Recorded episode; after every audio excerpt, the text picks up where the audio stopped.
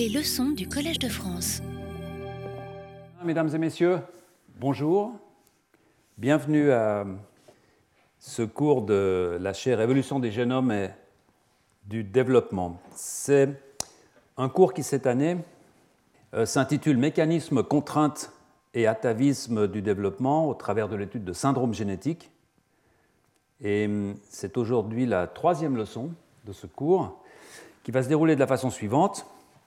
Je vais d'abord euh, traditionnellement vous rappeler quelques-uns des points importants que j'ai mentionnés la semaine passée au cours de la deuxième leçon. Et puis je vous parlerai de, notions qui sont vraiment importantes pour la compréhension de la suite du cours, qui sont les notions de pléiotropie et de séquence enhancer.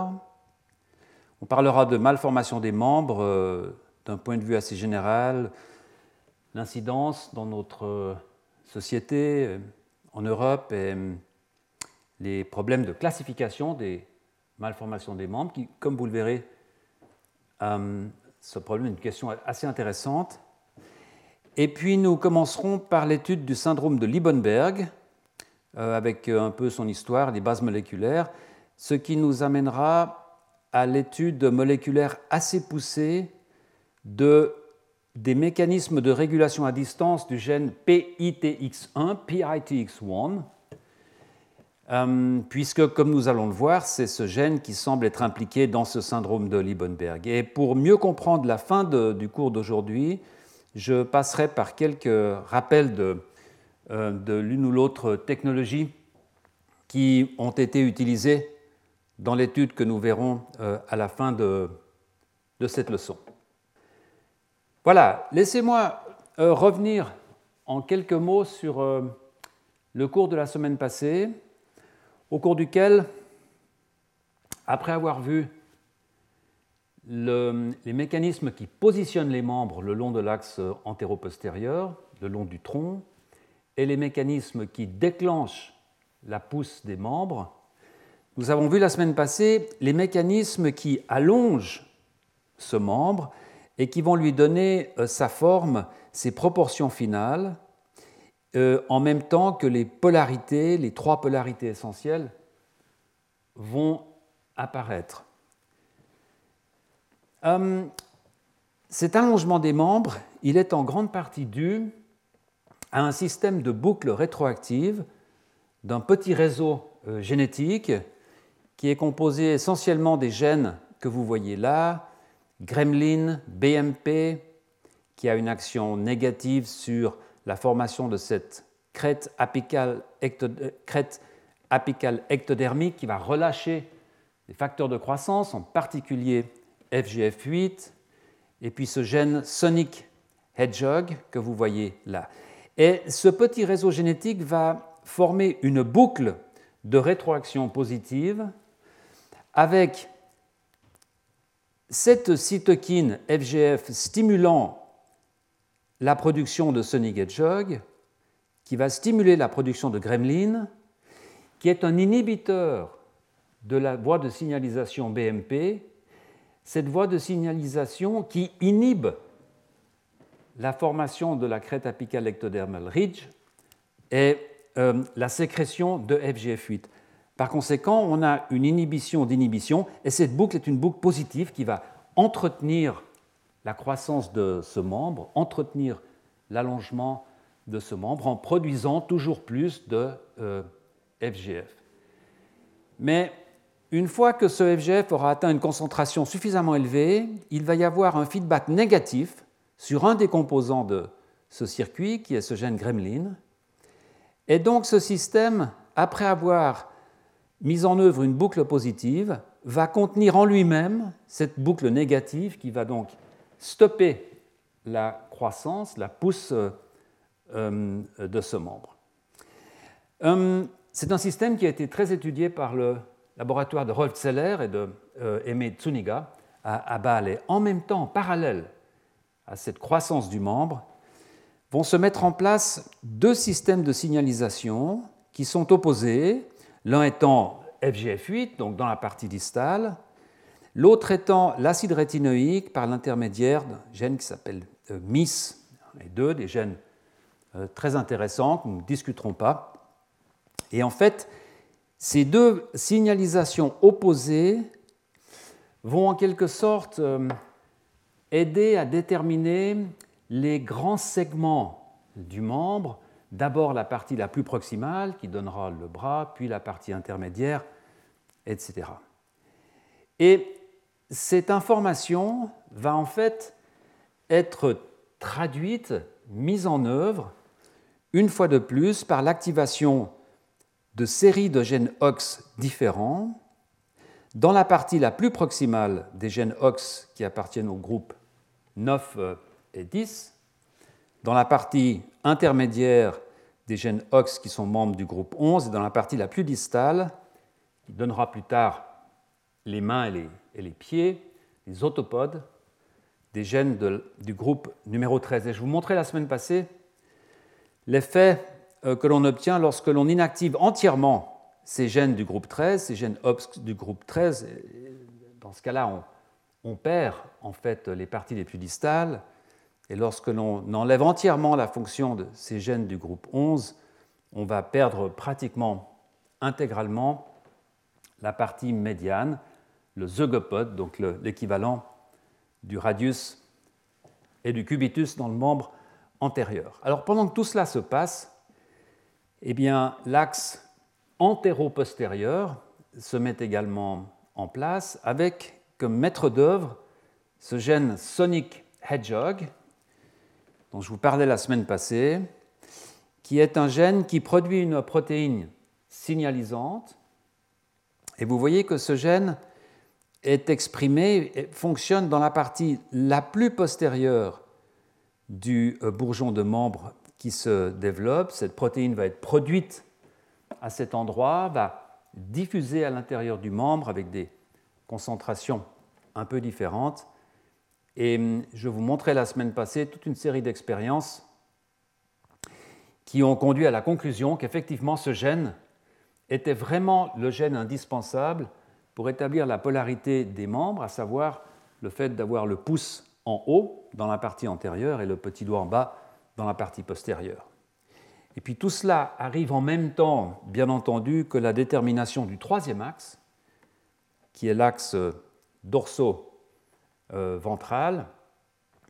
Et là, euh, c'est une fonction essentielle pour un gène qui s'appelle LMX1B, que vous voyez là, qui est un gène exprimé essentiellement dans le mésoderme dorsal, vous voyez, à l'exclusion du mésoderme ventral.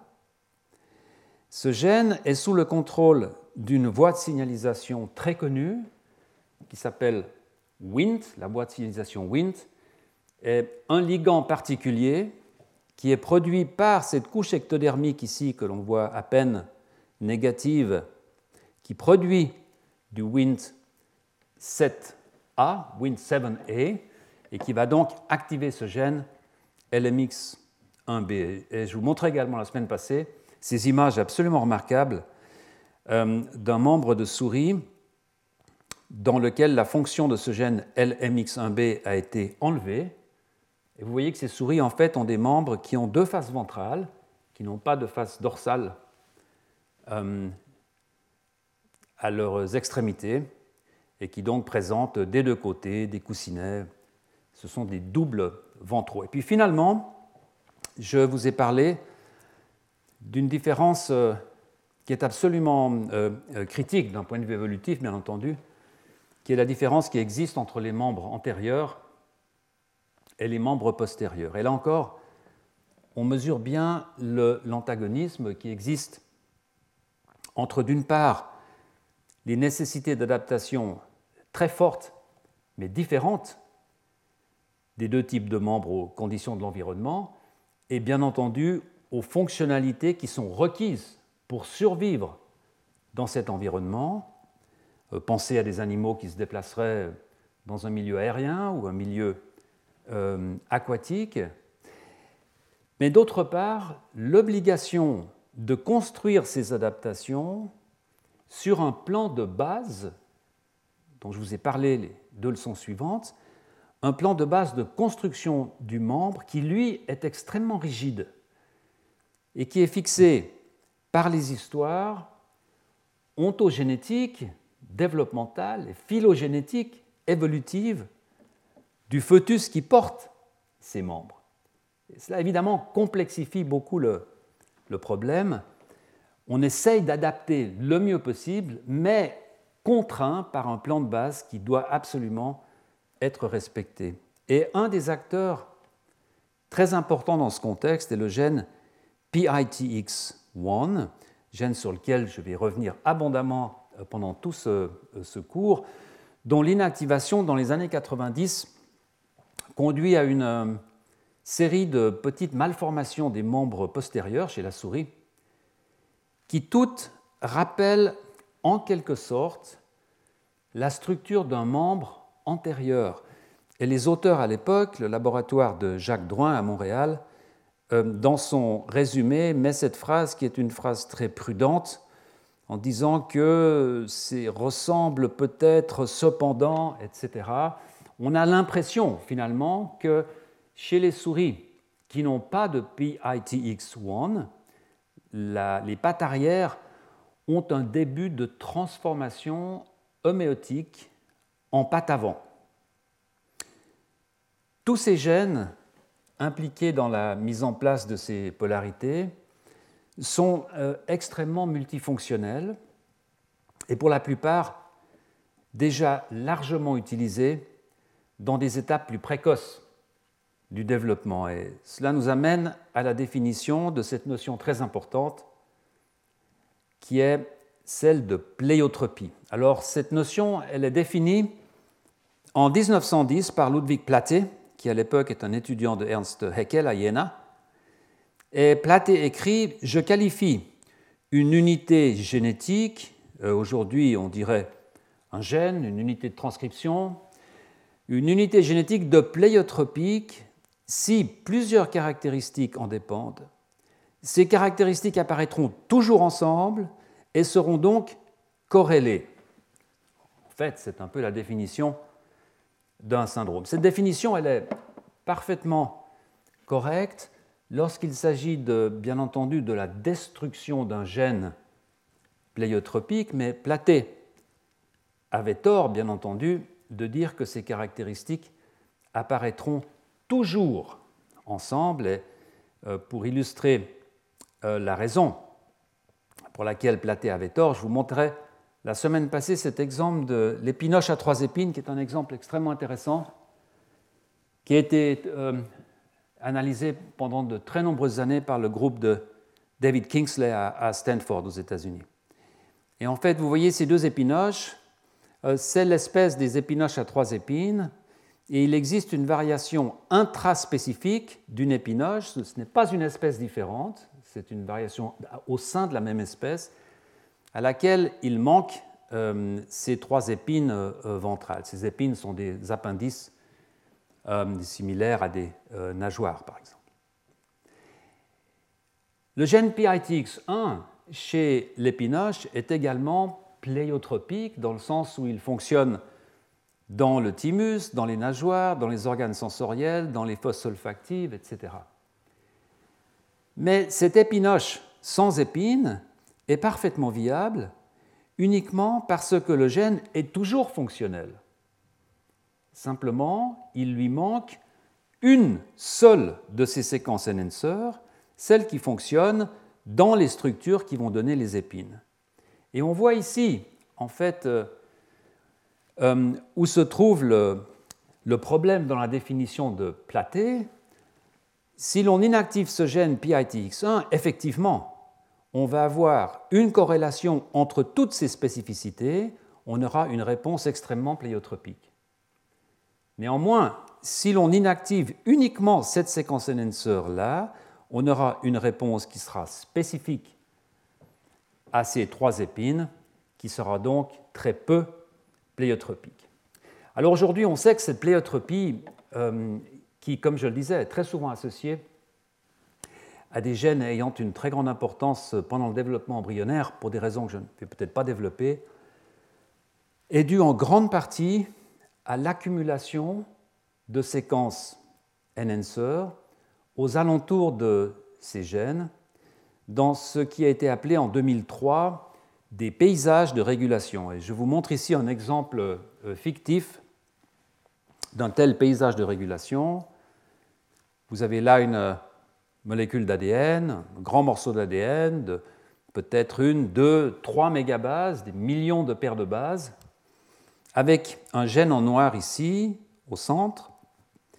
Et vous voyez que ce gène en lui-même ne contient pas vraiment des informations concernant sa spécificité, le temps auquel il doit être exprimé, les cellules, les tissus dans lesquels il doit être exprimé. Tout cela se trouve à l'extérieur, dans toute une batterie de séquences. Vous voyez ici, par exemple, des séquences qui sont nécessaires à l'expression de ce gène dans le système nerveux euh, central, ici. Vous avez là d'autres séquences qui vont être nécessaires à l'expression de ce gène dans le futur cortex, et puis ici dans une région abdominale, etc. etc. Cette euh, stratégie de régulation euh, donne évidemment une certaine flexibilité évolutive pour adapter la fonction de gènes particuliers, soit en modifiant l'une ou l'autre de ces séquences, et c'est exactement ce que je vous montrais dans le cas de cette épinoche à, à trois épines, soit en rajoutant une séquence, soit en la modifiant, soit en la dupliquant, soit en la changeant de position, etc. Et c'est donc un moyen très habile pour contourner l'aspect beaucoup plus stable et fixer des structures géniques elles-mêmes qui sont évidemment beaucoup plus complexes, beaucoup plus difficiles à modifier, puisque comme vous le savez, les gènes sont quand même contraints par toute une série de caractéristiques, ne serait-ce que celle de, de, devoir coder pour une protéine euh, particulière. Alors j'avais montré dans le cours de l'année précédente cet exemple qui est très parlant, où l'on voit en vert ici un fœtus de souris, et l'on voit en vert tous les endroits différents où un gène particulier, il s'agit d'un gène OX, mais peu importe finalement, euh, où euh, ce gène peut être exprimé, vous voyez ici, dans un morceau d'intestin, dans les membres, dans le système nerveux central, ici dans une partie de la face, là vous voyez dans les follicules des moustaches. Et chaque fois, c'est une séquence de régulation, une séquence enhancer différente qui sera engagée pour contrôler ce gène soit dans les membres, soit dans les moustaches, etc. Alors ce qui est très frappant en regardant cette image, c'est que évidemment, ces différents domaines d'expression n'ont pas le même âge évolutif. Prenez par exemple un système nerveux dorsal, cela existe depuis euh, des centaines de millions d'années. C'est une caractéristique qui est apparue bien avant l'apparition des moustaches, qui est une caractéristique que l'on trouve que chez euh, certains mammifères, euh, bien entendu. Et donc on peut commencer à récapituler l'apparition de ces séquences euh, enhancer. Alors, laissez-moi maintenant terminer cette euh, introduction en vous rappelant ces trois points essentiels. Les membres se développent en réutilisant des composants génétiques qui sont tous déjà à l'œuvre pendant le développement de l'embryon. C'est ce qu'on appelle des phénomènes de cooptation. Ces facteurs de transcription, ces voies de signalisation sont des protéines qui ont des fonctions différentes, sont par conséquent multifonctionnelles et des mutations structurelles induisent souvent des effets largement pléiotropiques. Par structurel, je veux dire des mutations qui touchent à la structure du gène. Si vous faites une mutation dans un récepteur de la voie de signalisation Wnt, vous ne pourrez pas produire un embryon viable. Dès lors, beaucoup de mutations qui affectent ces composants génétiques, qui sont détectés et transmis chez les humains, donc qui sont viables, sont des mutations de régulation, qui n'affectent qu'une partie des fonctionnalités de ces composants génétiques. Et c'est évidemment cela que les malformations, certaines malformations congénitales, souvent nous renseignent sur des mécanismes très importants. Et donc, euh, dans la suite de ce cours, je vais traiter de quelques exemples qui illustrent ce principe et qui touche aux différents aspects euh, du développement des membres, à savoir, premièrement, la différence entre les membres antérieurs et postérieurs, que nous avons discuté euh, en introduction, par la discussion d'un syndrome qui s'appelle le syndrome de Liebenberg. Et puis nous discuterons ensuite de la polarité antéro-postérieure, de, syndromes touchant, euh, produisant des oligosyndactylies, des synostoses radio-ulnaires, ou toute une série de polydactylies. Et puis nous finirons ce cours en discutant de mutations, d'un groupe de mutations très intéressantes qui affectent la polarité proximodistale du membre, qui sont les dysplasies mésoméliques que l'on trouve en 2Q31. Euh, laissez-moi tout d'abord faire quelques considérations, les dernières, assez générales, sur l'importance sociétale de ces malformations des membres, euh, ainsi que sur leur classification. Et pour cela, j'ai considéré une étude faite en 2013 par une équipe euh, hollandaise. Savoir que le système de santé euh, des Pays-Bas est un système extrêmement précis, avec des registres extrêmement bien tenus depuis de très très nombreuses années. Et c'est une étude donc qui se déroule sur 30 ans. donc pendant 30 ans, une surveillance de toute la partie nord des Pays-Bas pour examiner la fréquence, l'incidence des malformations euh, des membres. Et vous voyez que le résultat est que ces auteurs relèvent une prévalence de 21,1 cas sur 10 000 naissances. 30 ans, c'est un, temps suffisamment long pour euh, avoir un résultat euh, robuste. Donc cela fait à peu près deux naissances sur 1000, donc un enfant sur 500, un cas sur 500 naissances, qui présente dans le nord des Pays-Bas une malformation d'une sorte ou d'une autre euh, qui touche le membre. Pas forcément que le membre, mais qui implique une malformation euh, des membres. Cette étude, en fait, confirme des résultats qui avaient été obtenus sur des périodes plus courtes sur une surveillance plus courte, soit en Finlande, 13 cas sur 10 000, donc 1,3 cas sur 1000, donc un tout petit peu moins, ou en Écosse, un tout petit peu plus. Mais ce qui fait qu'en gros, en fait, ce chiffre-là reflète une distribution que l'on va retrouver euh, à peu près partout, euh, en tout cas en Europe, dans les conditions de vie qui sont, les nôtres. Alors cela peut sembler beaucoup, cela peut sembler peu. Je vous rappelle qu'en 2019, euh, le, territoire national a enregistré 553 000 naissances en France, euh, donc à peu près 1500 naissances d'enfants qui montraient un problème de fabrication du membre, euh, donc à peu près 4 naissances par jour. Donc c'est tout de même un chiffre euh, relativement élevé. Et depuis ce matin, il y a donc 4 enfants qui sont nés sur le territoire national qui présentent des malformations euh, des membres. Alors évidemment, ces problèmes peuvent être de sévérité très différentes. Et toutes ces malformations se doivent d'être classées.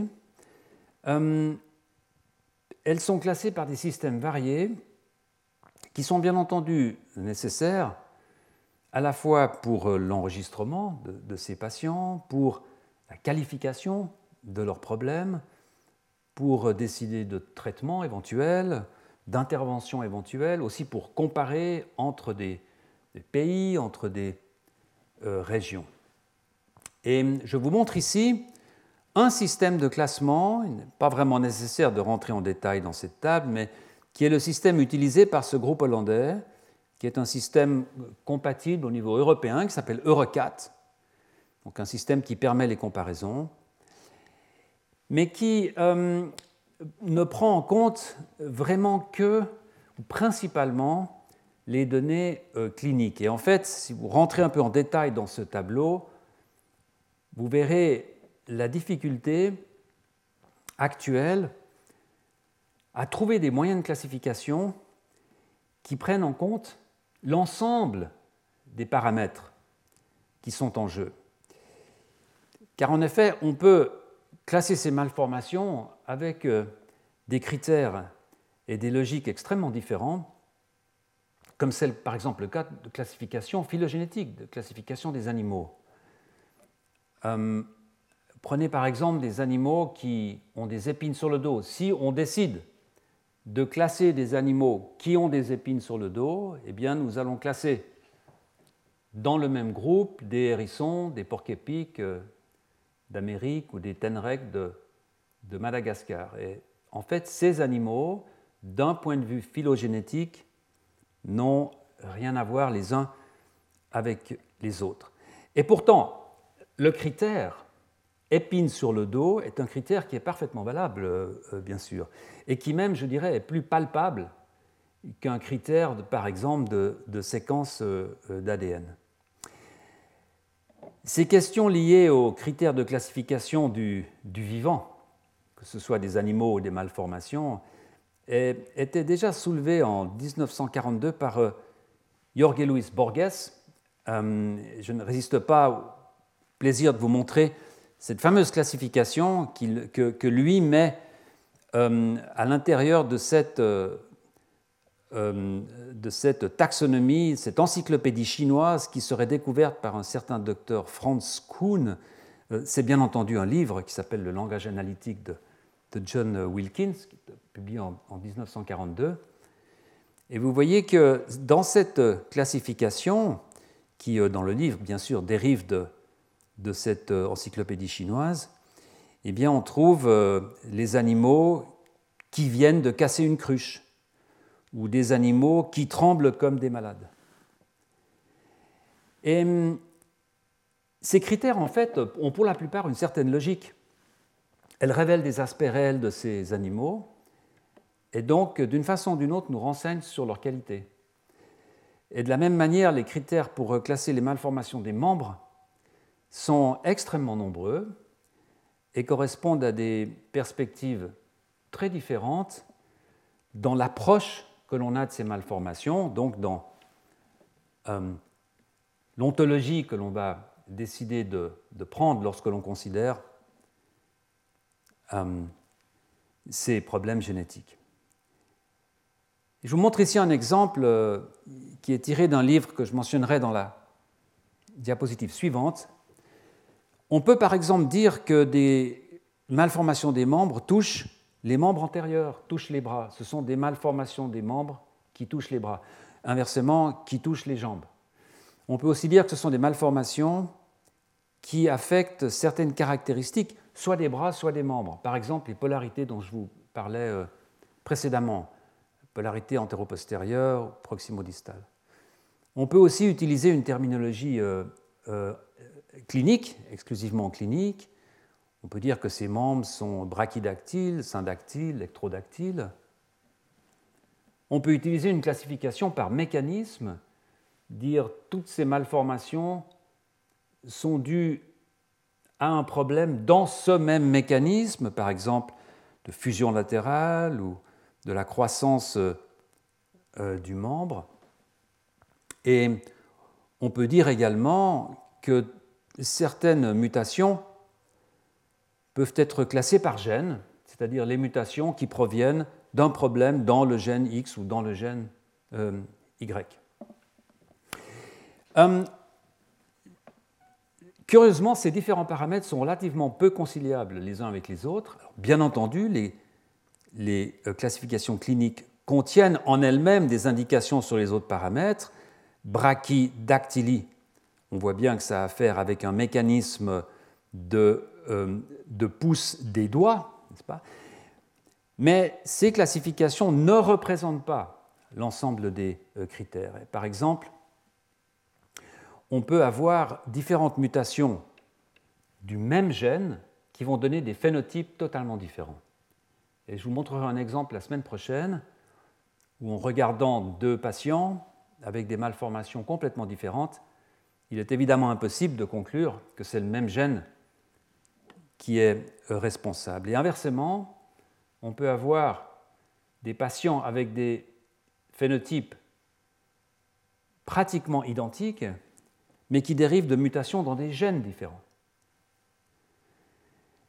Et donc, euh, à cet égard, les terminologies cliniques sont par nature relativement descriptives et donc euh, peu précises. Je vous parlais de la brachydactylie. Prenez par exemple la polydactylie que j'ai surlignée en rouge ici.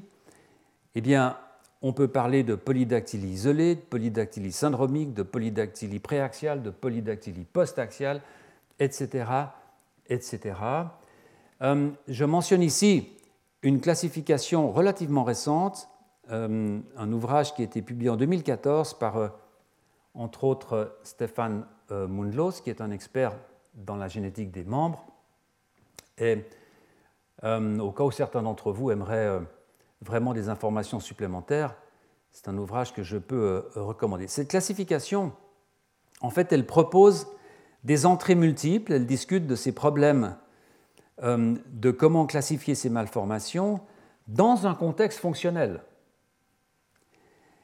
Et par exemple, des anomalies de réduction du membre entier, des anomalies de réduction partielle euh, des membres.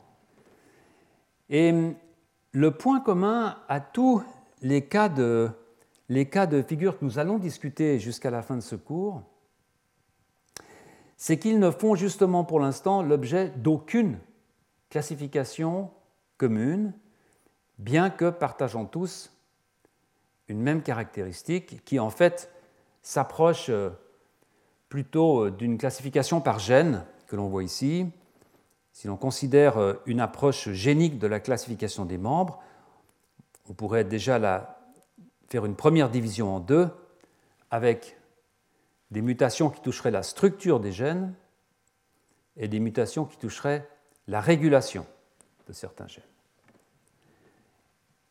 Et hum, les mutations dont je vais vous parler euh, maintenant, les, euh, syndromes euh, génétiques que je vais discuter jusqu'à la fin de ce cours, font en fait tous partie de cette catégorie, qui sont donc des mutations qui ne touchent pas du tout à la structure du gène, mais qui en affectent la régulation. Voilà, alors ces mutations, elles sont souvent euh, d'une grande complexité. Elles commencent à être mises à jour depuis, je dirais, 5 euh, à 6 ans. Et donc, euh, dans la suite de ce cours, je vais en traiter essentiellement quatre. La première étant ce syndrome de Liebenberg, qui affecte donc la différence entre les membres antérieurs et les membres postérieurs. Alors ce syndrome, il apparaît non pas sous ce nom, mais il apparaît en 1973 par un certain F. Liebenberg, qui va publier cette étude dans un journal médical d'Afrique du Sud. Et cette euh, publication parle d'une famille sud-africaine qui est affectée sur cinq générations plusieurs choses qui sont extrêmement intéressantes euh, dans ce, syndrome qui plus tard sera appelé syndrome de Liebenberg. Premièrement, seuls les membres antérieurs sont affectés. Deuxièmement, il s'agit d'un allèle semi-dominant. Autrement dit, c'est une mutation qui est active à l'état hétérozygote. Il n'y a pas d'individu porteur sain, comme dans d'autres mutations qui sont récessive, là, il suffit qu'un seul des deux chromosomes soit affecté pour développer le syndrome. Ensuite, plusieurs familles additionnelles seront décrites après cette publication euh, initiale, et c'est en 2012 que le laboratoire de Stéphane Mundlos euh, pourra caractériser la nature des altérations génomiques de ces trois familles, de trois familles distinctes parmi les familles montrant ce syndrome de, de Liebenberg.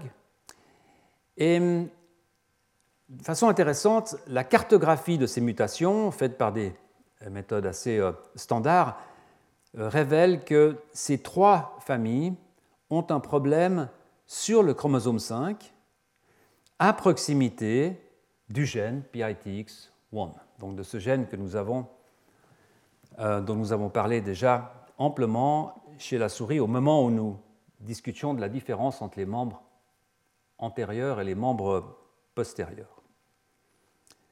La première famille, c'est une famille, une grande famille, qui remonte sur cinq générations. C'est la famille qui était à l'origine décrite par Liebenberg. Et là, vous voyez ce travail en 2012 du laboratoire de Stéphane Mundlos qui obtient des échantillons d'ADN de, cette famille. Alors, je vous rappelle brièvement les, clés de lecture de ces pédigrés génétiques. Euh, les ronds représentent le sexe féminin, les carrés le sexe masculin. Lorsque l'on ne sait pas de quel sexe, euh, de quel genre euh, une, personne était, ça peut arriver avec des, des morts à la naissance, ou peu importe, on a un losange.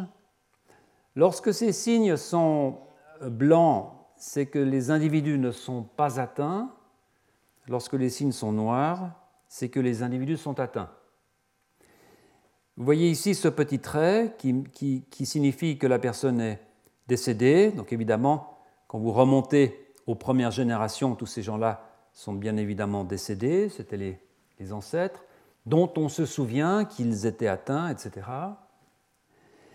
Et lorsque vous avez ce petit P avec la flèche, c'est une indication que cette personne a été analysée, que l'ADN de cette personne a été euh, analysé euh, et que cette personne a eu un tableau clinique, donc on, dispose d'une description de cette personne ainsi que d'un échantillon d'ADN. Alors c'est évidemment très important d'avoir ces tableaux parce que l'on voit par exemple, si vous regardez ici, on voit que cette personne a été analysée, mais qu'on a également pu analyser sa sœur ici, qui n'était pas atteinte. Donc on, a, on peut construire des, comparaisons entre des génomes qui sont proches, qui sont soit affectés, soit qui ne sont pas euh, affectés. Alors vous voyez ici des images de, cette famille qui, bon, pour certains d'entre vous, ce sont des bras qui sont, curieux. En fait. Alors on, on ne peut pas dire euh, d'emblée que ce sont des bras qui ressemblent à des jambes.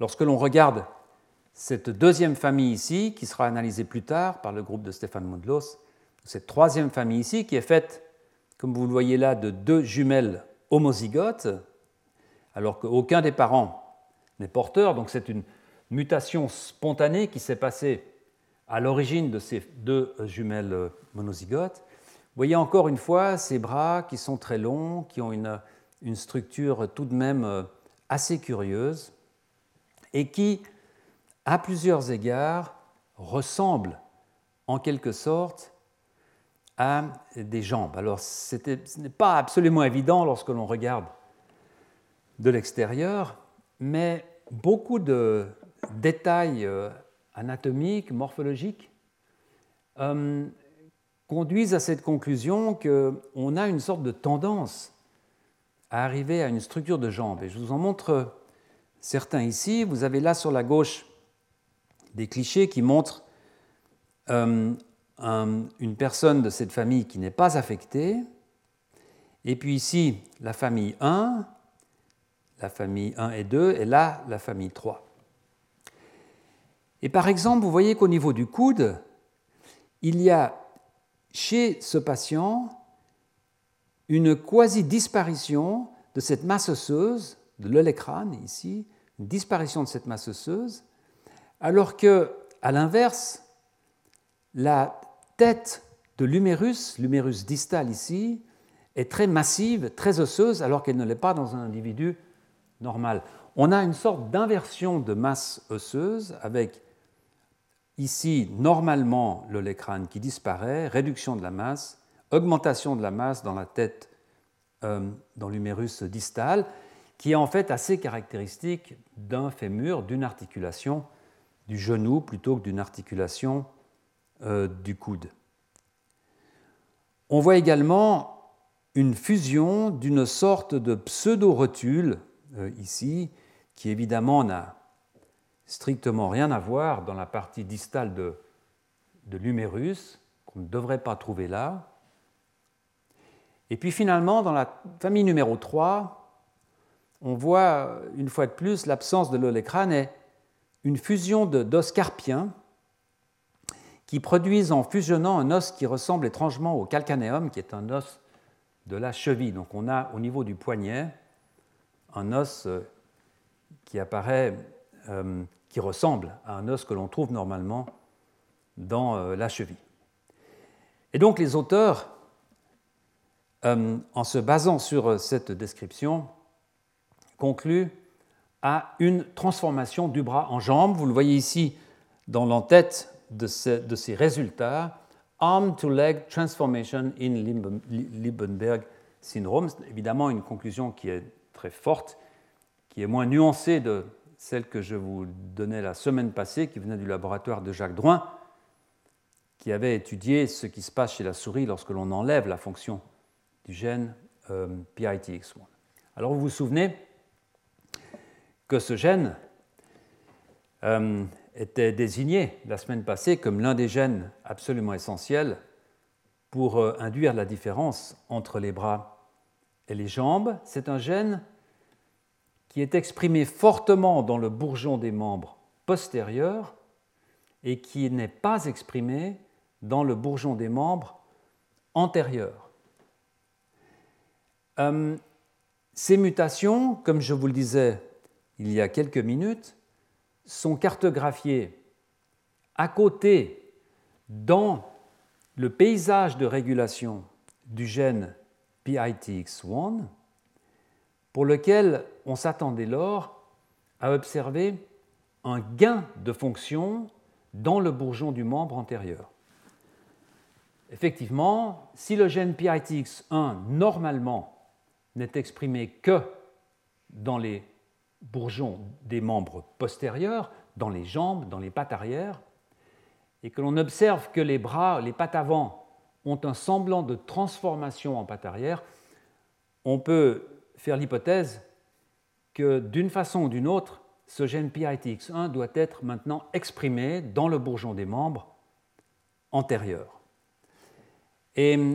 C'est donc en 2012, dans cette étude, que euh, ce laboratoire va analyser l'ADN de euh, plusieurs euh, patients et qu'ils vont être capables d'identifier la nature de l'anomalie chromosomique qui donne lieu à ce phénotype. Et en fait, ils s'aperçoivent qu'il y a deux types de remaniements chromosomiques que l'on trouve dans ces trois familles différentes.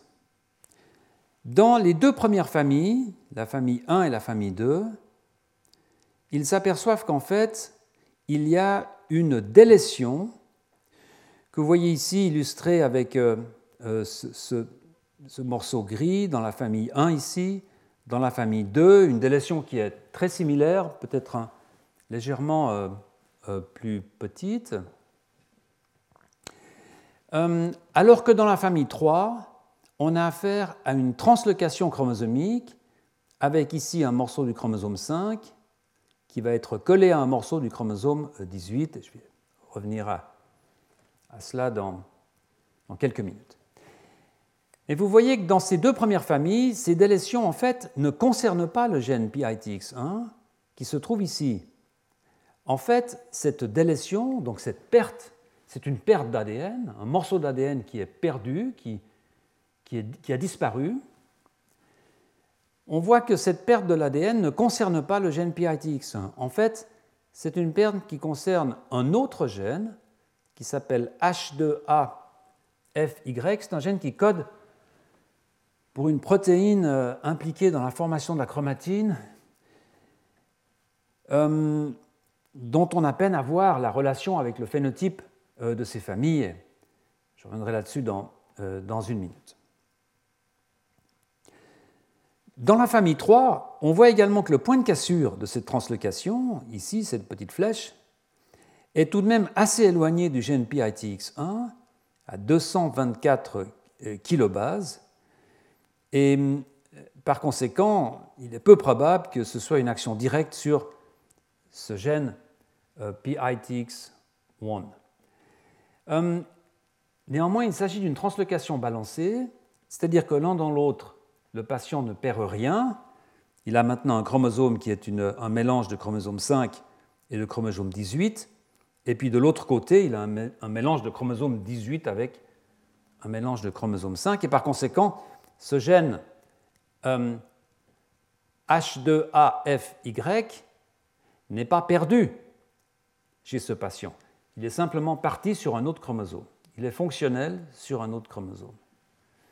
Et par conséquent, euh, l'hypothèse que la délétion de ce gène particulier pourrait être la cause du syndrome de Liebenberg est rapidement éliminée et les auteurs vont donc se concentrer sur une autre explication euh, possible. Et l'explication qui reste, l'explication possible, c'est que en fait, ces remaniements chromosomiques, soit ces délétions que vous observez ici, soit cette translocation avec ce point de cassure, d'une façon ou d'une autre, vont changer les relations qui existent entre des séquences de régulation, des séquences enhancer et le gène PITX1. Alors cette notion d'enhancer, laissez-moi euh, vous la, remémorer avec une seule image, qui est une image que j'ai prise d'une revue de Walter Schaffner, qui est la personne qui a découvert ces séquences enhancer. C'était en 1981, euh, il y a 40 euh, ans. Euh, ce sont des séquences que vous voyez là en vert. Vous avez ici une illustration d'un gène avec ces séquences de régulation que je vous montrais tout à l'heure sur ce dessin fictif, des séquences qui peuvent avoir une action positive sur le promoteur de ce gène, ici, celle-ci par exemple, sur le promoteur de ce gène également. Par contre, vous voyez qu'une séquence enhancer qui serait localisée ici ne pourrait pas atteindre ce promoteur, car il pourrait y avoir ici une séquence que l'on appelle une séquence euh, d'insulation qui euh, en fait empêche cette séquence enhancer d'atteindre le promoteur. C'est de cette façon que se construisent ces paysages euh, de régulation. Ce sont donc des séquences qui peuvent potentialiser l'activité des gènes en leur donnant souvent une spécificité particulière.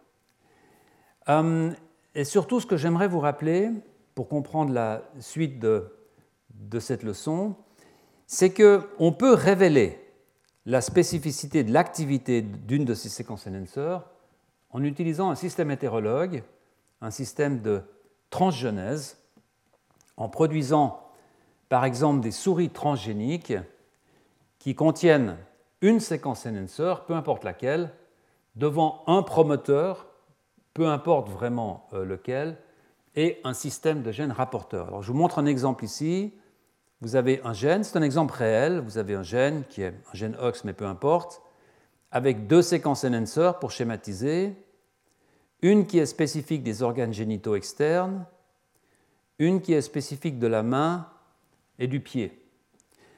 Si vous prenez cette séquence enhancer, que vous la sortez de ce contexte génomique et que vous l'introduisez en amont d'un promoteur qui lui-même conduit un gène qui code pour une protéine fluorescente, si l'on produit une souris transgénique qui contient cette construction, eh bien on va avoir de la fluorescence aux endroits où ce promoteur fonctionne, c'est-à-dire aux endroits qui vont être définis par cette séquence enhancer. Vous voyez que dans ce cas-là, on a cette fluorescence très forte dans le bout des membres parce que cette séquence enhancer a une spécificité pour les mains et pour les pieds. Inversement, si vous prenez cette séquence enhancer ici et que vous faites la même manipulation, cette fois en mettant par exemple une coloration bleue, eh bien vous allez voir que seuls les organes génitaux externes ici qui se développent vont être positifs, alors que les mains et les pieds ne le seront pas. Puisque vous n'avez pas pris cette séquence, il n'y a aucune raison que les mains et les pieds soient positifs. Lorsque vous regardez l'expression de ce gène ici l'expression totale en regardant où se trouvent ces ARN, eh bien vous allez voir évidemment qu'ils se trouvent à la fois dans le bout des, membres, dans les mains, les pieds, et dans les organes génitaux. Alors, il existe actuellement des moyens assez puissants pour déterminer la présence de séquences enhancers qui sont actifs dans différents euh, tissus. Et pour ceux d'entre vous qui seraient intéressés dans les détails, je vous renvoie à mon cours de, de l'année passée. Mais sachez qu'il existe des librairies aujourd'hui d'enhancers, sont en fait des collections de, des listes de coordonnées euh, génomiques que l'on peut consulter pour voir si une de ces séquences se trouve dans un endroit qui vous intéresse euh, en particulier. Par exemple, on peut interroger, si l'on s'intéresse à ce gène en particulier, on peut interroger ces banques de, coordonnées en disant est-ce que, euh, que, je pourrais avoir toutes les séquences enhancer qui ont une spécificité pour les organes génitaux Et on regarde s'il y en a une qui va se trouver dans cette région du génome par les coordonnées, avec un début ici, une fin ici, les coordonnées génomiques que cette librairie de coordonnées va vous donner. Et donc, si l'on revient à notre schéma de PITX1, eh bien, on peut faire la même chose et on peut demander à une librairie, y a-t-il dans ce locus des séquences enhancer qui seraient susceptibles de fonctionner dans les membres? Et s'agissant des deux premières familles, vous voyez ce point vert ici, qui est cette séquence HS1473, qui euh, semble pouvoir exercer une spécificité sur le gène PITX1. Euh, cette séquence, bien entendu, disparaît dans cette famille numéro 3 qui a un point de cassure, une translocation ici. Mais vous voyez que cette translocation apporte un morceau du chromosome 18 qui lui-même contient deux enhancers qui semblent aussi pouvoir fonctionner dans les membres. Alors, euh, ces auteurs euh, vérifient la spécificité de ces séquences. Euh, laissez-moi d'abord vous montrer cette séquence HS1473 qui va être donc introduite dans un système hétérologue avec un promoteur, euh, peu importe lequel, et puis un gène qui code pour la bêta-galactosidase, le gène LACZ, pour détecter l'activité en bleu. Euh, j'ai mentionné ici au passage euh, les sources de ces librairies de, coordonnées de. Et en fait, vous voyez que ce, cet enhancer HS1473, lorsqu'il est introduit comme transgène dans la souris, est capable de diriger l'activité de ce promoteur euh, quelconque dans les membres, dans les bourgeons de membres, postérieurs et antérieurs. C'est évidemment un point absolument essentiel. Et par conséquent, les deux délétions que l'on observe à la fois dans la famille 1 et cette plus petite délétion dans la famille 2 permettent, c'est l'hypothèse que font les auteurs suite à ce résultat, permettrait de mettre en contact cette séquence enhancer avec le gène PITX1 dans les membres antérieurs, contact qui ne serait pas possible en présence de ce gène H2A FY ou de ce, morceau d'ADN qui contient ce gène H2A FY. Dans le cas de la famille 3, on a une situation qui est relativement similaire puisque vous voyez que cet enhancer ici, HS1440, lorsqu'il est également introduit dans une souris transgénique, peut aussi conduire l'expression de ce gène reporter dans le membre postérieur, mais également dans le membre antérieur. Et donc là aussi, la conclusion est que la translocation met en contact la séquence enhancer HS1440 avec le promoteur du gène PITX1 dans les membres antérieurs.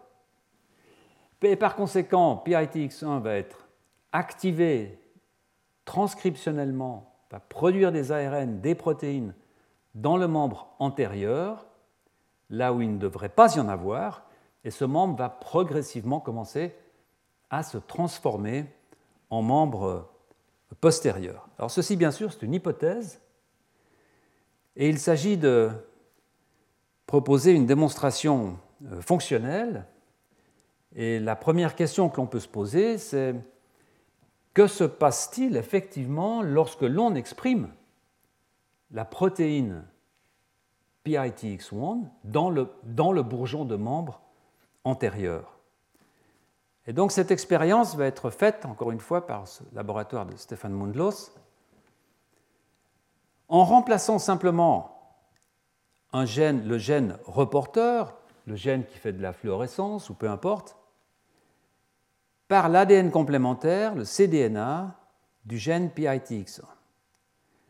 Donc nous avons comme construction l'enhancer 1473, donc un enhancer qui est puissant, qui fonctionne dans les membres postérieurs et dans les membres antérieurs. Derrière, on va mettre un promoteur. Et puis derrière, le gène, le cDNA pour le gène PITX1. Le résultat, c'est que cet enhancer va activer ce système dans les membres postérieurs et antérieurs et va donc produire de la protéine PITX1. Alors cette expérience est faite, on produit des souris transgéniques.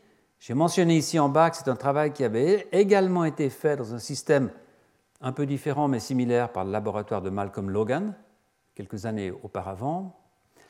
Et vous voyez ici le résultat qui est un résultat, euh, laissez-moi peut-être ne pas rentrer dans, tous les détails, mais si l'on regarde avec euh, un peu d'insistance, on va voir qu'on perd chez ces souris, on perd l'olécrane dans le membre antérieur. On va avoir un zygopode proximal, donc une partie intermédiaire du membre, dans sa partie proximale, qui ressemble au tibia proximal.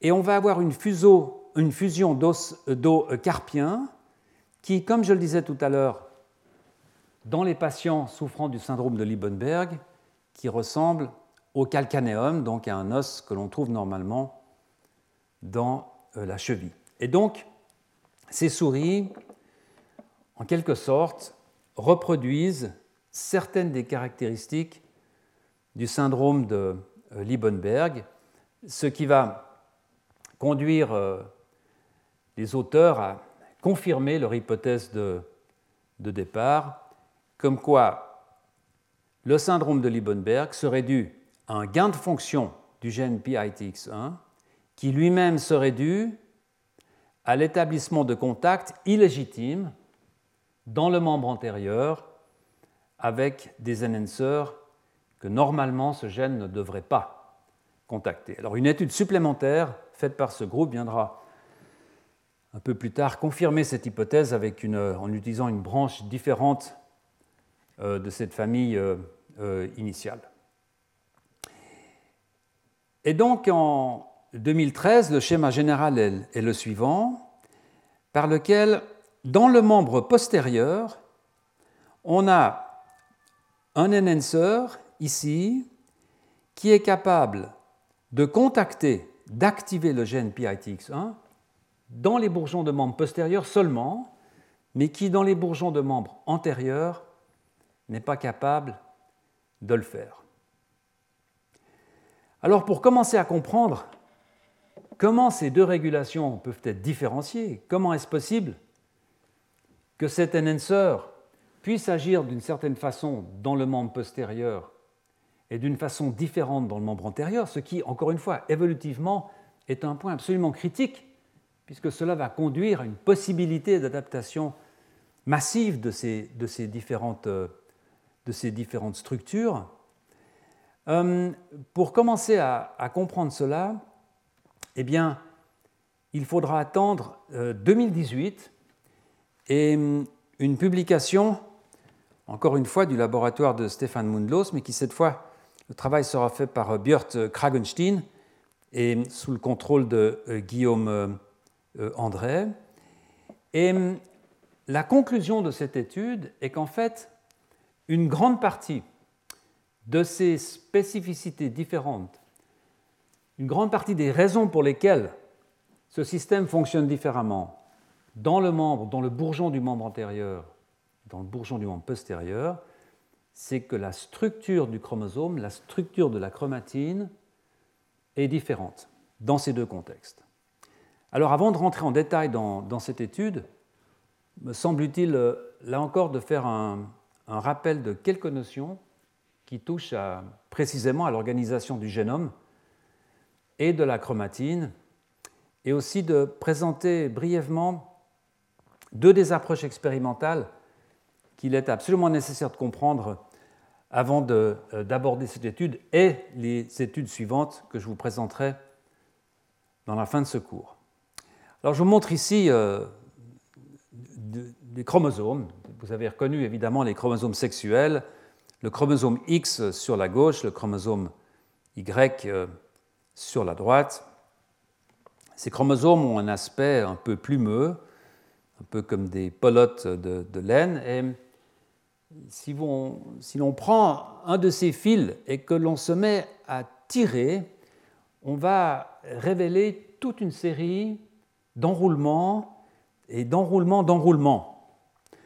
On va premièrement tirer un enroulement qui sera une fibre d'à peu près 300 nanomètres d'épaisseur. Qui, voyez, quand on continue à tirer, on va avoir un enroulement, un déroulement de ce déroulement, en fait, avec une fibre qui, elle, fera à peu près 30 nanomètres. Et puis si on continue à, tirer sur ce fil, eh bien on va arriver au dernier enroulement, qui est ce petit enroulement qu'on a là, d'à peu près 10 euh, nanomètres euh, de, de, diamètre, et puis ensuite à cette molécule d'ADN. Et vous voyez qu'en fait, ces chromosomes euh, sont bien sûr faits d'une molécule d'ADN, mais avec énormément de, de protéines autour qui sont également nécessaires à l'empaquetage de cette structure. Vous voyez que l'épaisseur de cette molécule d'ADN, c'est 2 nanomètres, 2 milliardièmes de mètre, et que chacune de nos, millions, de nos milliards de cellules contient à peu près 2 mètres d'ADN. Donc vous comprenez pourquoi cet ADN doit être empaqueté de façon extrêmement dense pour pouvoir rentrer dans le noyau de chacune de nos cellules. Cet empaquetage euh, est évidemment important, mais il ne peut pas être fait n'importe comment, parce que le génome doit fonctionner. Et il doit fonctionner de façon différente dans des cellules différentes. Et donc il va y avoir toute une série de contraintes, de recettes dans la façon dont cet ADN est euh, empaqueté au sein euh, du noyau. Ces structures que vous voyez là, qui sont les dernières structures que l'on observe lorsque l'on tire cette molécule de chromatine, ce sont ce qu'on appelle des nucléosomes, ces structures de 10 nanomètres à peu près. Ces nucléosomes sont constitués euh, d'une série d'un mélange de protéines qui s'appelle les histones.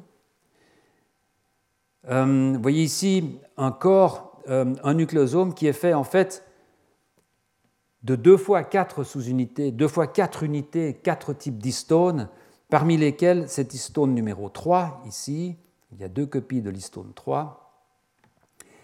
Et euh, ces nucléosomes, en fait, je m'y arrête quelques minutes parce qu'ils ont des fonctions importantes, en plus de cette fonction d'empaquetage, qui vont de pair avec des modifications post-traductionnelles de ces protéines histones qui forment ces nucléosomes.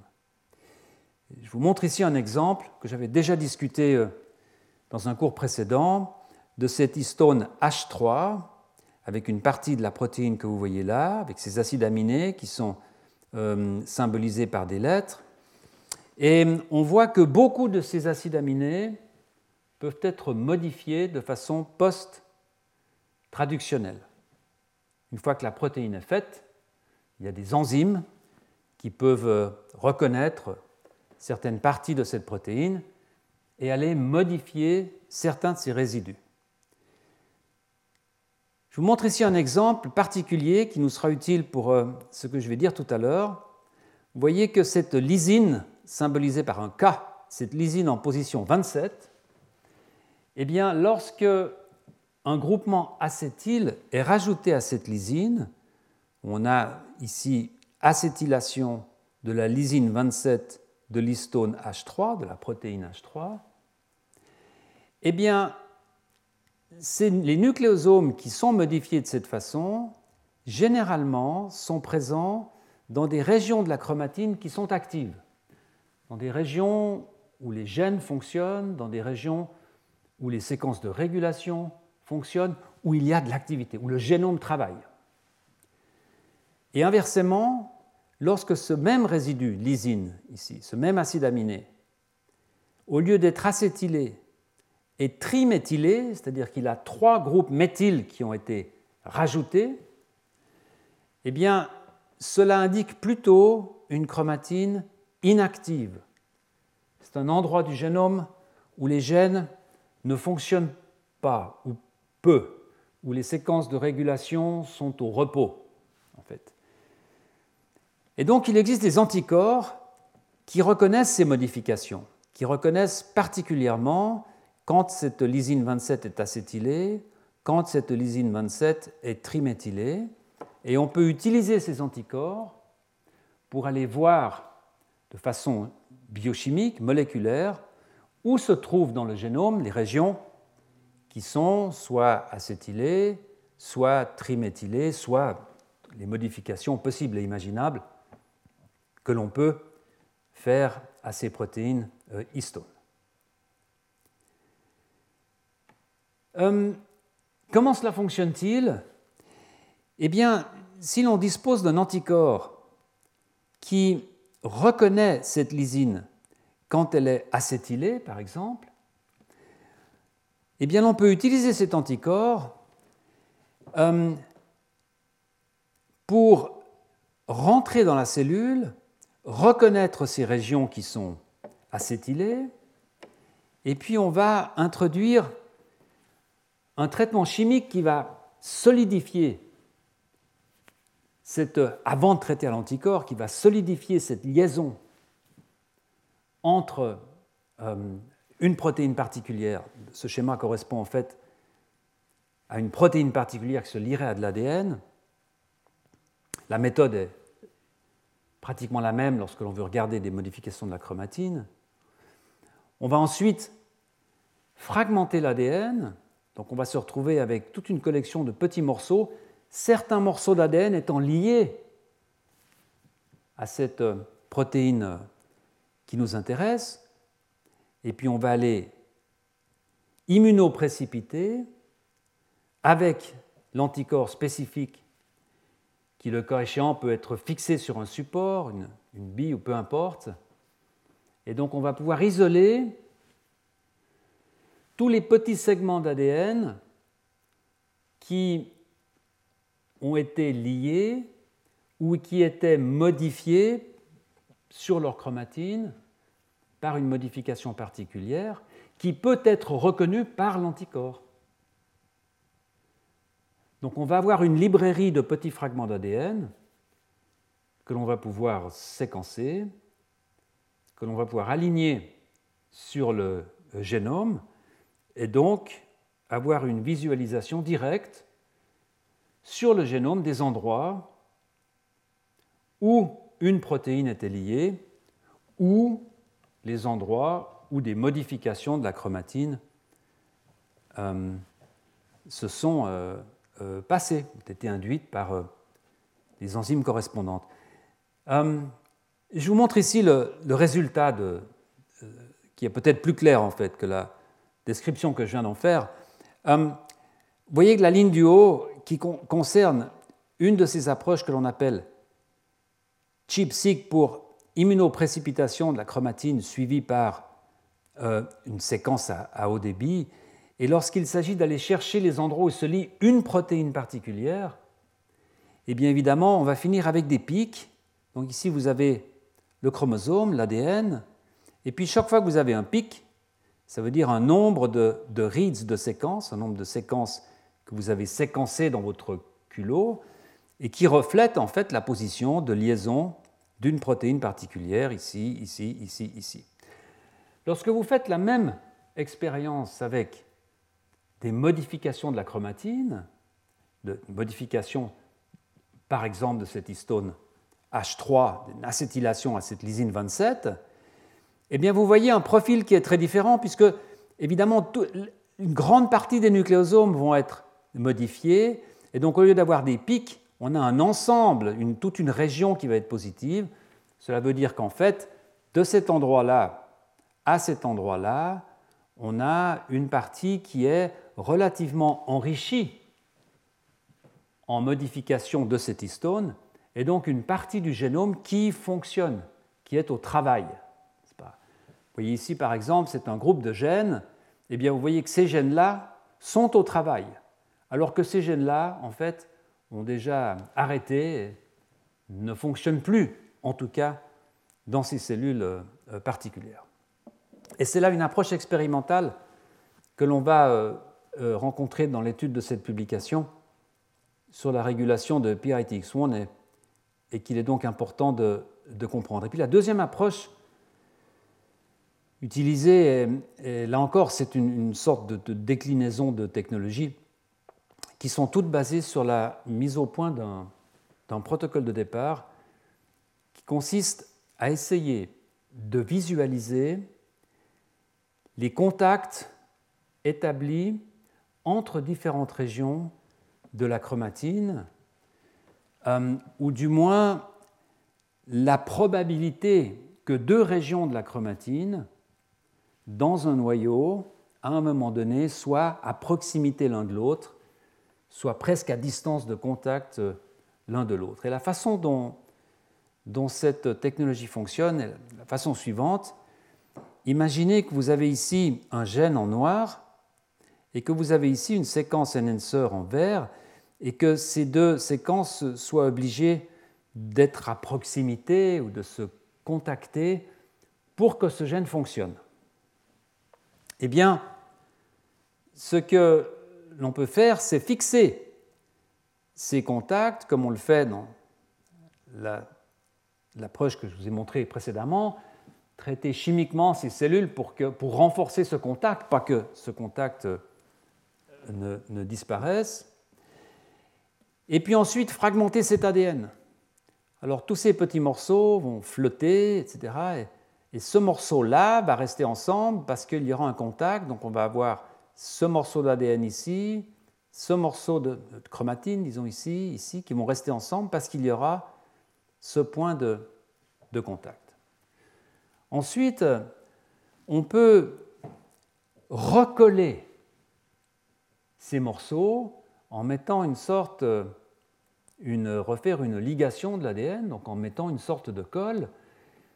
Et évidemment, les morceaux flottants dans le milieu vont se recoller les uns aux autres, mais avec une probabilité qui sera beaucoup plus basse que les fragments qui sont proches les uns des autres. Donc on va avoir préférentiellement un recollage de ces fragments ici, donc de deux morceaux d'ADN qui en fait proviennent de deux endroits différents de la chromatine. Et c'est ce, qui, est illustré ici en bleu et en rouge. En fait, là j'ai mis rouge-rouge, mais ici on aurait bleu et rouge. On va dès lors avoir des molécules d'ADN qui seront circulaires. On va pouvoir enlever le cross-linking et puis séquencer. Et on va donc obtenir des séquences qui seront des séquences mixtes, une séquence chimérique, entre deux morceaux d'ADN qui ne sont pas forcément adjacents, qui seront peut-être localisés à 100, 200, 300 kilobases. Mais le fait que ces deux morceaux soient séquencés en même temps, dans la même molécule, sera euh, indicatif que d'une façon ou d'une autre, ces morceaux étaient proches l'un de l'autre quand on a fixé le système. C'est une technologie qui a été développée en grande partie par Job Decker aux États-Unis, et en particulier il y a de nombreuses années quand il était dans le laboratoire de Nancy euh, euh, Kleckner. On peut dès lors avoir ces séquences, mapper ces séquences, cartographier ces séquences sur euh, le génome humain, le génome de la souris, selon, et l'on obtient des profils qui ressemblent à ces pyramides, avec euh, ces petits carrés qui sont un peu des, ce qu'on appelle des bins, qui sont des carrés dont on peut évidemment euh, modifier la taille en fonction de la profondeur de la séquence, etc. Mais ce que cela indique, c'est que quand ces euh, carrés sont foncés, par exemple celui-ci, eh bien cela indique qu'il y a beaucoup de lectures de séquences mixtes entre cette partie-là et cette partie-là. D'accord? Donc vous voyez par exemple que ce petit triangle ici est un triangle dans lequel il y a passablement de contacts. Il y a des contacts très forts entre cette partie-là, cette séquence d'ADN ici, et cette séquence d'ADN ici, ici. Par contre, vous voyez que cette séquence-là a relativement peu de contacts avec cette séquence-là. D'accord? Alors vous voyez que en fait, ces cartes se présentent avec euh, ces sortes de euh, pyramides qui en fait reflètent un niveau d'organisation de la chromatine dont je vous parlais tout à l'heure en tirant sur cette fibre de, chromatine. Et en fait, ces domaines qui furent euh, à l'origine décrits par le laboratoire de Edith Heard, qui est collègue ici au Collège de France, en collaboration avec Job Decker, et les laboratoires de Bigren et de Giacomo Cavalli, furent appelés TAD pour euh, des domaines d'association topologique, je ne sais pas exactement comment traduire ça en français. Ce sont des domaines dans lesquels la probabilité d'avoir des contacts de la chromatine sont plus élevées qu'ailleurs. Par exemple, la probabilité d'avoir un contact entre cette séquence d'ADN et celle-ci, eh bien vous voyez qu'elle est pratiquement nulle. Il n'y a ici aucun signal, aucune séquence. Donc, à l'intérieur de ces pyramides, il y a des probabilités élevées. Entre ces pyramides, il semble qu'il y a peu de probabilités de contact. Et je vous montre en dessous une expérience, peu importe laquelle, faite par Chase Bolt dans mon laboratoire de l'EPFL à Lausanne, où l'on voit euh, l'allure euh, de ces euh, domaines topologiques avec ces, avec ces pyramides Ici, on a à peu près 200-300 kilobases d'ADN. Vous voyez qu'il y a énormément d'interactions à l'intérieur de ce fragment de chromatine. Il y en a aussi beaucoup ici, mais il y en a peu entre les deux. Par contre, vous voyez ce point très fort ici, qui correspond à un contact entre ce point-là et ce point-là, qui est une sorte probablement de grande boucle entre des domaines, ce qu'on appelle un loop. Pareillement ici, vous voyez ce point de contact euh, euh, très fort. Donc il y a un certain nombre de frontières entre ces tas, vous voyez ici, des points qui semblent empêcher en fait les contacts entre ces différents segments euh, d'ADN.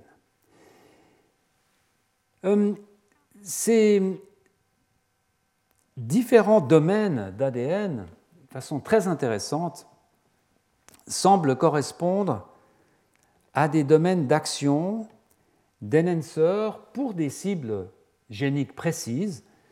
C'est en fait pratiquement la définition d'un de ces paysages de régulation dont je vous parlais au début de ce cours.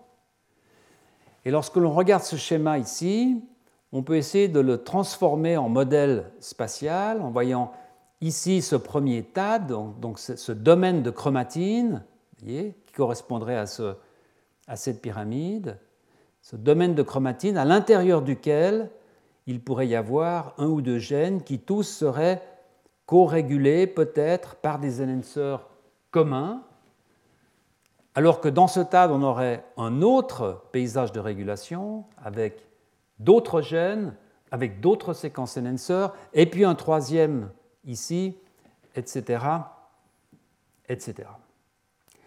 Donc on peut rentrer plus à fond dans l'analyse de ces domaines, dans l'analyse de ces analyses par 3C, 4C, 5C, dans le cas particulier que je vous montrais ici, c'est ce qu'on appelle un capture high C, donc c'est dans le cas où toutes les séquences du génome, ou un certain nombre de séquences définies pour un endroit du génome, euh, on analyse le contact de toutes ces séquences avec toutes les séquences, et c'est pour ça qu'on obtient ce genre de, euh, de profil de pyramide.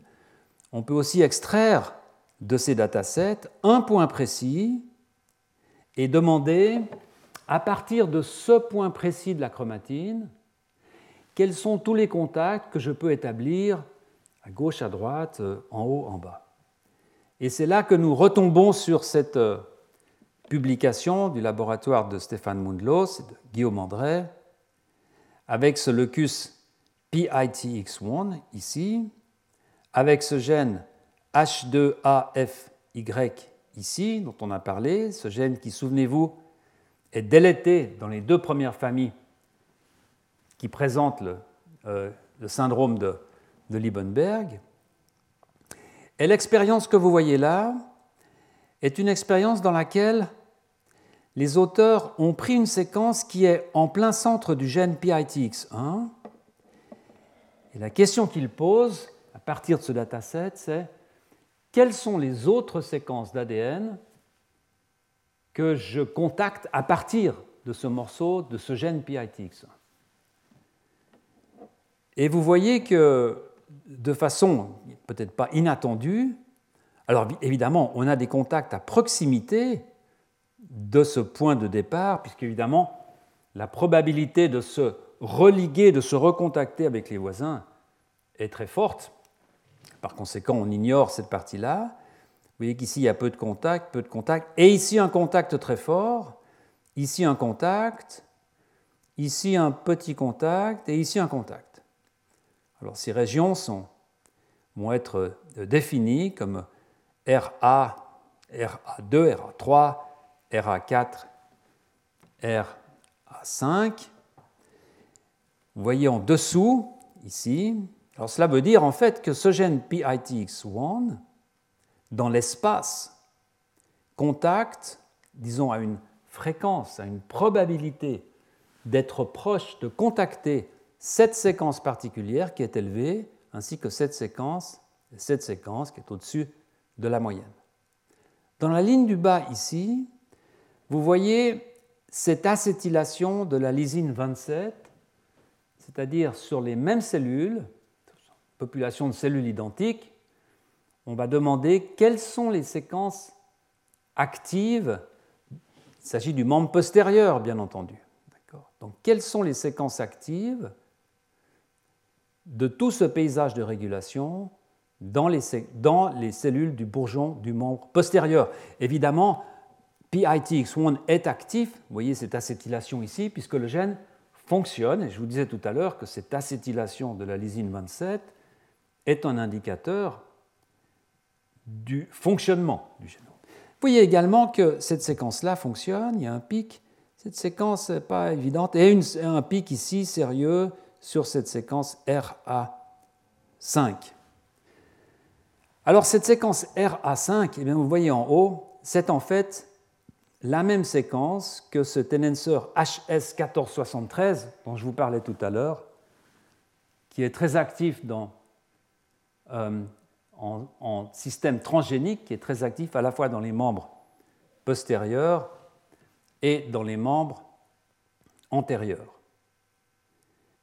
Ces séquences vont être maintenant vérifiées dans des systèmes transgéniques, séquences un tout petit peu différentes. Vous voyez qu'ici, la spécificité de cette séquence va répéter ce qu'on voyait tout à l'heure sur la spécificité de la séquence 1473, ce n'est pas une surprise.